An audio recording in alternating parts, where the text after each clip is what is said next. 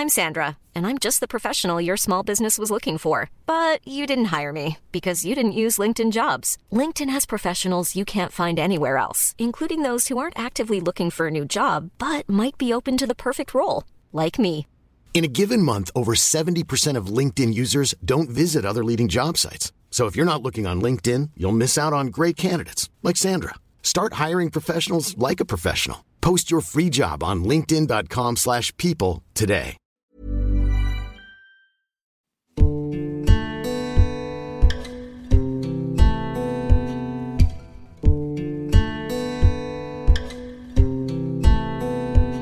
Salut, c'est Thomas Rozek. Il y a tout juste deux ans débutait une affaire qui, en France, est devenue le symbole de la violence des échanges sur le web. Après une chronique radio particulièrement mordante au sujet d'un forum tristement connu pour être le point de départ de nombreuses vagues d'attaques antiféministes, ma consoeur Nadia Dam se retrouvait à son tour la cible de ce qu'on appelle des raids, des appels au meurtre, des appels au viol, des centaines de menaces très concrètes avec tentative d'effraction à son domicile. Et alors que ces affaires atteignent rarement les tribunaux, cette fois-là, les choses vont se régler face à un juge avec à la clé un début de prise de conscience sur la réalité du cyberharcèlement. Depuis, le sujet fait son chemin, une loi sur les contenus haineux en ligne est sur le point d'entrer en vigueur, mais de nombreuses questions restent en suspens. Que faire lorsqu'on se retrouve ainsi la cible de ces attaques? Quelle réponse l'État, à travers la police, la justice ou même l'accompagnement psychologique des victimes, est capable de fournir? Et dans quelle mesure les plateformes où ces faits se déroulent prennent conscience du rôle qu'elles ont à jouer? Ce sera notre épisode du jour. Bienvenue dans Programme B. Notre invité pour évoquer tout ça, c'est ma consoeur Anaïs Condomine, journaliste à Libération, qui a co-signé avec Emmanuel Friedman le livre Cyberharcèlement, bien plus qu'un mal virtuel, qui est paru chez Pygmalion mi-septembre 2019. J'ai commencé par lui demander ce qu'il se passe une fois les faits de harcèlement établis du point de vue judiciaire. Du point de vue judiciaire, euh, il se passe pas grand-chose. Euh, C'est déjà effectivement très compliqué de porter plainte, euh, d'être écouté, même ne serait-ce que ça, d'oser franchir le pas de, de porter plainte. Je sais que moi, quand, quand ça m'est arrivé, ça ne m'est même pas venu à l'esprit. Et si ça m'a effleuré l'esprit, je l'ai tout de suite euh, balayé, Oui. l'idée, parce que j'avais vraiment peur de remettre une pièce dans la machine. Mm. J'avais peur que ça rende les choses encore pires et je voulais simplement que ça s'arrête. Mm. Ensuite, il y a quand même eu quelques cas de, de procès emblématiques. Je pense évidemment à celui de Nadia Dam en 2018, qui a vraiment fait bouger les choses d'une certaine façon. Elle a eu le courage de porter plainte, elle a été bien accompagnée et effectivement, il y a une poignée de personnes qui ont été renvoyées devant les tribunaux, puis condamnées. Et là, on voit bien qu'il y a quand même eu déjà un tri énorme qui a été fait. Elle a reçu des dizaines de milliers de messages euh, insultants, menaçants, des messages terribles. Et je crois qu'il y a six personnes qui se sont retrouvées finalement au tribunal dans son cas. Et même dans le cadre de la plainte, son avocat n'a pu porter plainte que contre 30 personnes. Mm.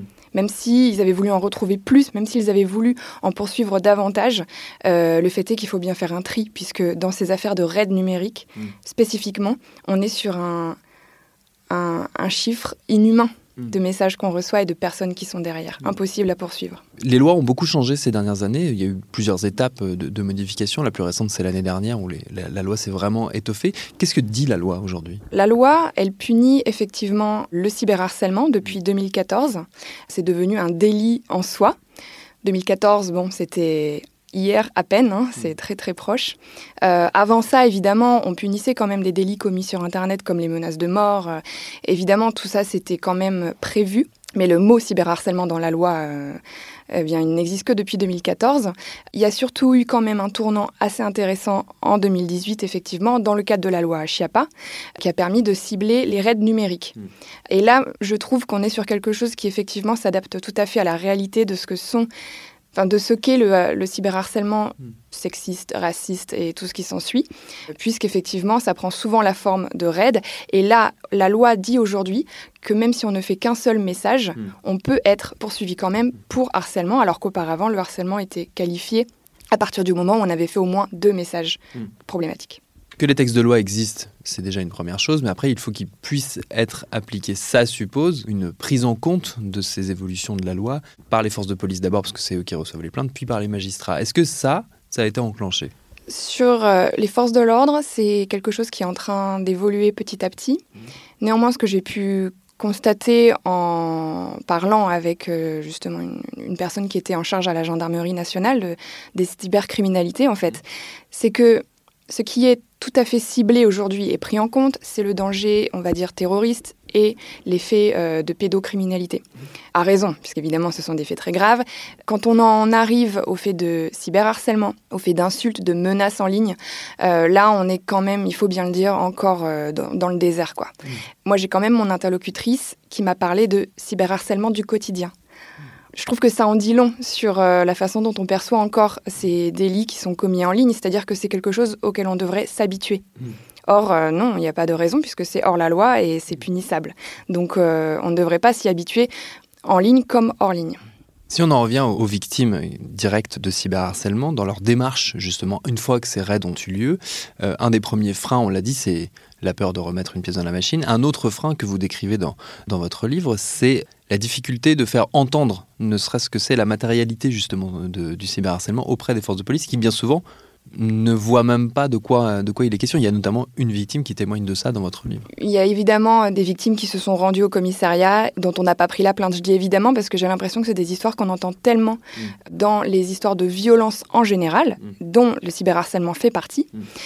Et encore aujourd'hui, effectivement, quand on se rend au commissariat avec euh, des captures d'écran de tweets insultants, on n'est pas sûr que la plainte soit prise. Et ça, c'est pas normal. Alors, je dis pas que c'est comme ça partout. Euh, je pense qu'il y a euh, quand même des endroits où ça se passe bien. D'ailleurs, il y a des plaintes qui ont abouti, il y a des procès qui ont eu lieu. Donc, ça veut dire que quand même mm. quelque chose bouge. En fait, c'est tellement récent à notre échelle, mm. tout ça. Euh, ces faits-là, ils ont 10 ans. C'est hier pour tout le monde. Donc, je pense mm. qu'effectivement, pour que les, forces de l'ordre euh, se mettent à la page là-dessus, il y a encore du travail à faire. Mais ça vaut pas que dans les commissariats. Je pense que c'est aussi euh, le cyberharcèlement, c'est aussi un mot que dans la société en général. Hmm. On commence à peine à comprendre, et vraiment à peine. Et moi, dans mon entourage, par exemple, on n'a pas trouvé que c'était si grave que ça quand j'en ai été victime. Hmm. Oui, on, tient encore ça à distance parce que c'est censé être sur Internet. D'ailleurs, vous vous rappelez qu'il y, a comme cette espèce de mythe, euh, vous faites la comparaison avec le nuage de Tchernobyl, qui se serait arrêté aux frontières françaises et on conserve encore en grande partie cette espèce de mythe qu'il n'y a pas de porosité entre la vraie vie, la, vie concrète, et la vie numérique. Oui, euh, ça c'est la chose la plus fausse que j'ai entendue sur, sur ce sujet spécifiquement. Évidemment que ce qui se passe en ligne est tout à fait le prolongement de ce qui se passe dans notre vie non numérique. Mm. On est tous et toutes euh, très connectés et ça peut amener des choses euh, superbes. je dirais même plus que ce qui se passe en ligne, c'est aussi le reflet complet de la société qui nous environne. Et effectivement, les discriminations euh, sexistes, racistes, antisémites, islamophobes et toutes les autres se retrouvent exactement comme un calque dans la vie numérique et sur nos écrans. Une des questions qui, moi, me, me taraude, c'est dans quelle mesure il existe où il va exister, puisque c'est peut-être encore en, gestation, un suivi des victimes de cyberharcèlement. Parce qu'une fois les... Mettons une, affaire qui aboutit, qui va jusqu'au tribunal. Une fois l'affaire terminée, euh, il y a le risque de se retrouver seul une nouvelle fois, comme on peut se sentir très seul face à ces raids.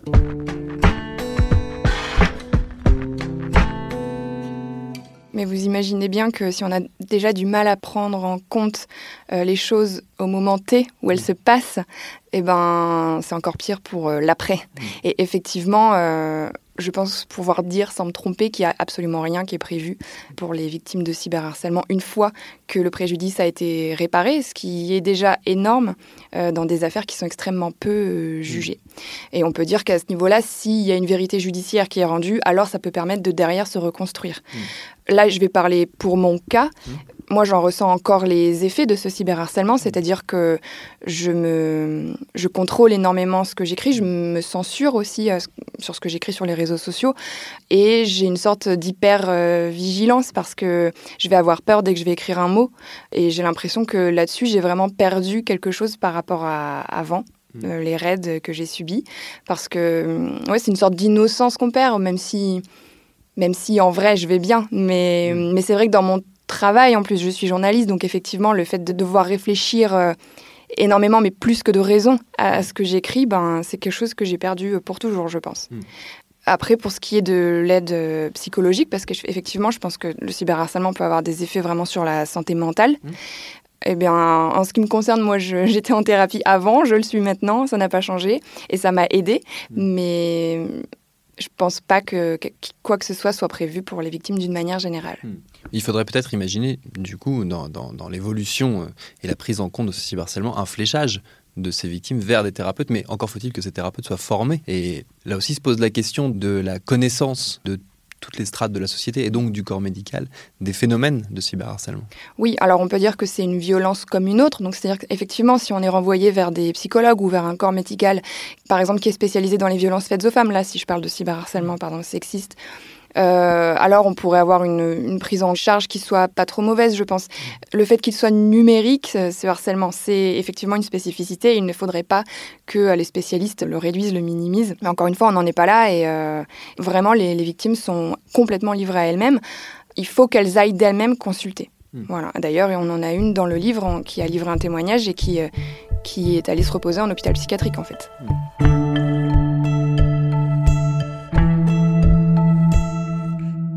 L'un des éléments que vous pointez dans le livre, c'est le rôle des plateformes dans le processus de lutte contre le, cyberharcèlement, que tout ne peut pas reposer que sur les, forces de police ou sur les justices nationales. Dans quelle mesure ces plateformes ont pris conscience de l'enjeu que ça représente pour elles? Ces plateformes, euh, ces géants du web, sont des acteurs qui veulent faire des sous. C'est pas compliqué. Donc à partir du moment où des délits commis par leur intermédiaire peuvent leur porter préjudice, eh bien, ils vont mettre en place des choses pour les contrer. Ça a commencé à bouger. Effectivement, on connaît toutes euh, et tous les fonctions euh, en ligne qui permettent de se protéger un minimum, de bloquer, de muter les gens, euh, de pouvoir bloquer aussi des, mots bien spécifiques. Néanmoins, il y a encore énormément à faire. Mais je pense que là, on dépasse de loin la responsabilité seule des plateformes mmh. qui, en fait, réagissent encore une fois au, au risque pour l'image que ça peut, euh, que mm. ça peut leur donner. Ce que vous pointez du doigt, et ce qui est un, élément dont on a assez peu conscience, ces plateformes, on peut avoir l'impression qu'elles, comme elles sont très loin, souvent aux États-Unis, euh, elles ne vont pas prendre en compte nécessairement euh, les réalités, surtout par exemple les réalités par exemple d'une personne, d'une victime en France. Or, elles s'adaptent plus qu'on ne le croit aux réalités judiciaires nationales et font plus qu'on ne le croit, euh, le, travail qui consiste à justement respecter les lois nationales. Oui, elles n'ont pas trop le choix, sinon elles s'exposent à d'énormes euh, amendes. C'est mmh. d'ailleurs euh, tout le, projet de la loi Avia qui devrait être bientôt voté, qui va consister à hum, mettre de grosses, grosses amendes aux plateformes qui ne suppriment pas sous 24 heures un contenu signalé manifestement illicite. Mmh. Maintenant, il y a quand même des accords qui ont été passés assez récemment entre certaines plateformes américaines donc et la préfecture de police de Paris. C'est-à-dire qu'il y a une plateforme pour que les policiers et euh, des interlocuteurs euh, aux États-Unis prennent contact, que ce soit toujours les mêmes, qu'ils se connaissent entre eux, qu'ils parlent le même langage finalement, et que donc des réquisitions pour retrouver l'identité d'une personne cachée derrière une adresse IP euh, aux États-Unis puissent être retrouvées plus facilement. Et ça, je trouve que c'est quand même un grand pas en avant qu'on en a peu entendu parler. Néanmoins, Facebook fait bien savoir euh, qu'il reste le maître du jeu là-dessus, puisque récemment, il a dit qu'il allait davantage coopérer, mettre un, peu plus d'huile dans les rouages euh, pour à chaque fois permettre de retrouver la personne derrière le pseudo. Mais euh, il, voilà, il, a dit, mais on se réserve le droit de ne, pas coopérer. Donc c'est quand même Facebook qui tient les rênes là-dessus. Vous pointez du doigt aussi un des enjeux essentiels, c'est de remettre l'accent sur l'éducation à ces nouvelles technologies, à ces nouveaux médias et donc à ces plateformes. On a beaucoup entendu parler ces dernières années de cyberharcèlement, mais sous l'angle scolaire, à tel point qu'on a pu croire que le cyberharcèlement entre adultes euh, finalement n'existait pas, que la réalité du cyberharcèlement c'était entre collégiens, entre lycéens. Là encore, c'est un enjeu qui est plus du ressort des pouvoirs publics. Oui, tout à fait. Alors effectivement, l'éducation euh, euh, aux médias, aux réseaux sociaux, mais plus largement aussi, moi je mettrais dans ce package une grosse valorisation de l'empathie et de la bienveillance. Je pense que mm. c'est vraiment des choses qui peuvent s'apprendre. Et même si ça sonne un peu bisounours comme ça, je pense qu'effectivement c'est des choses on sait qu'aujourd'hui, les enfants, ils naissent avec les, réseaux sociaux, ils ont le portable dans la poche très jeune et ils savent se servir bien mieux que nous déjà euh, de tout ça. Mais euh, en cours de route, je pense qu'on a oublié de leur dire qu'il ne fallait pas laisser traîner euh, ces deux valeurs-là, l'empathie et la bienveillance, sur le, sur le côté. Et je pense qu'effectivement, à l'école, alors il y a énormément de choses, ils sont déjà très, très occupés dans les programmes, etc. Mais par exemple, je pense que ces choses-là auraient leur place dans des cours d'éducation civique. Hmm. Pour moi, ça a la même importance que d'apprendre les institutions de notre pays, etc. Eh bien, d'apprendre à, se comporter de manière civilisée sur hmm. Internet, comme on se, se, comporte de manière civilisée dans la rue, hmm. et d'apprendre aux enfants qu'on risque quelque chose pénalement aussi, que Internet n'est pas une zone de non-droit, etc. Ça peut faire du bien à tout le monde, effectivement. Vous dites, euh, vous valez mieux que ça. C'est ça qu'il faut apprendre. C'est la conclusion, mm. euh, la conclusion du livre. Dans quelle mesure aussi, je m'interroge sur le, rôle de la libération de la parole, qui est finalement très récente sur ces questions. Euh, ça fait très peu de temps qu'on entend les victimes vraiment adresser la réalité publiquement et médiatiquement de ce qu'est ce cyberharcèlement. Est-ce que ça aussi, ça a un rôle, ça joue, j'imagine, dans le fait que d'autres victimes puissent se déclarer et que peut-être des comportements cessent, refluent? Alors, moi, je trouve que les victimes, elles parlent depuis un petit moment déjà, mais qu'on les a pas forcément écoutées. Quand je dis un petit moment, c'est pas depuis des siècles évidemment. Voilà. Donc, euh, mais je pense qu'il y a il y a trois quatre ans déjà, on voyait des choses euh, qui se passaient et on leur accordait pas suffisamment d'importance. Je pense notamment à Marion Séclin qui apparaît dans le livre, qui est une youtubeuse euh, bien connue et qui elle a subi son truc dans son coin. Je pense que elle a vécu un, un truc horrible et qu'à l'époque personne ne comprenait ce qu'elle vivait vraiment. Je suis championne de France. Ah, je sais, vous me regardez, vous vous dites, bah, avec ses jambes, euh, peut-être saut en longueur, je sais pas. Je suis championne de France dans une catégorie bien plus accessible. Tout le monde peut participer et en général, tout le monde participe sans trop le vouloir. Depuis l'été 2016, je suis championne de France de cyberharcèlement. Bon, je me fais insulter. On est en France, il y a des lois et c'est vrai, les menaces de mort, de viol et les insultes, ça ne rentre pas dans ce qu'on appelle la liberté d'expression. L'injure publique en France est passible de 12 000 euros d'amende je suis dans mon bon droit, je peux très bien aller porter plainte contre fan de Joule 60, XPTDR 22 ou Hervé Superman. Mais vous imaginez 40 000 personnes dont j'ai pas l'identité. Comment est-ce que c'est possible que 40 000 personnes n'aient pas mieux à faire dans leur vraie vie que m'atteindre moi dans ma vraie vie? Et c'est ensuite, quelques années plus tard, quand le sujet a commencé à faire parler un petit peu de lui, qu'on est venu la chercher pour lui poser des questions et se dire Ah oui, mais au fait, euh, toi aussi, tu t'avais galéré à un moment. Et oui, sauf que vraiment, je pense qu'elle a dû gérer ça toute seule. Et en 2017, moi, quand je me suis penchée sur la question, hmm. euh, c'était la même chose. C'était vraiment à travers le prisme du fameux forum 1825 euh, de jeuxvideo.com. Là encore, les victimes qui parlaient à ce moment-là, euh, elles criaient dans les bois, quoi. Hmm. Et il y a vraiment pas grand monde qui récupérait leurs paroles. Alors après, ce qui peut faire une bascule, et là je vous rejoins, c'est qu'aujourd'hui, on a vu et je pense que tout le monde ou presque en a entendu parler du procès de Nadia Dam. Mm. Et donc aujourd'hui, on voit que c'est illégal de faire ça. Mm. Donc non seulement les victimes, elles parlent depuis longtemps, mais en plus, on les écoute. Et en plus, des fois, il y a un avocat qui s'occupe de nous, et mm. puis euh, les plaintes qui aboutissent, et euh, quelques personnes sur les milliers qui s'en sont pris à nous, qui arrivent devant les tribunaux. Et ça, c'est le, vrai changement, je pense. Plus que la libération de la parole qui... Euh, qui pour moi a lieu en fait depuis qu'Internet existe, c'est juste qu'on a mis super longtemps à les écouter. Et pour une illustration concrète et extrêmement bien racontée de ce que le cyberharcèlement veut dire, on ne peut que trop vous conseiller la lecture d'un autre livre paru récemment, un roman Les yeux rouges de Myriam Leroy. Merci à Anaïs Condomine pour ses réponses. Programme B, c'est un podcast de Binge Audio préparé par Lauren Bess, réalisé par Mathieu Thévenon. Abonnez-vous sur votre appli de podcast préféré pour ne manquer aucun de nos épisodes, Facebook et Twitter pour nous parler. Et à demain pour un nouvel épisode.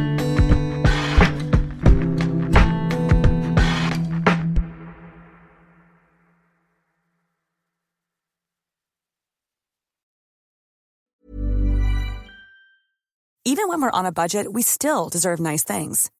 Quince is a place to scoop up stunning high-end goods for 50 to 80% less than similar brands. They have buttery soft cashmere sweaters starting at $50, luxurious Italian leather bags, and so much more. Plus, Quince only works with factories that use safe, ethical, and responsible manufacturing. Get the high-end goods you'll love without the high price tag with Quince. Go to quince.com/style for free shipping and 365 day returns.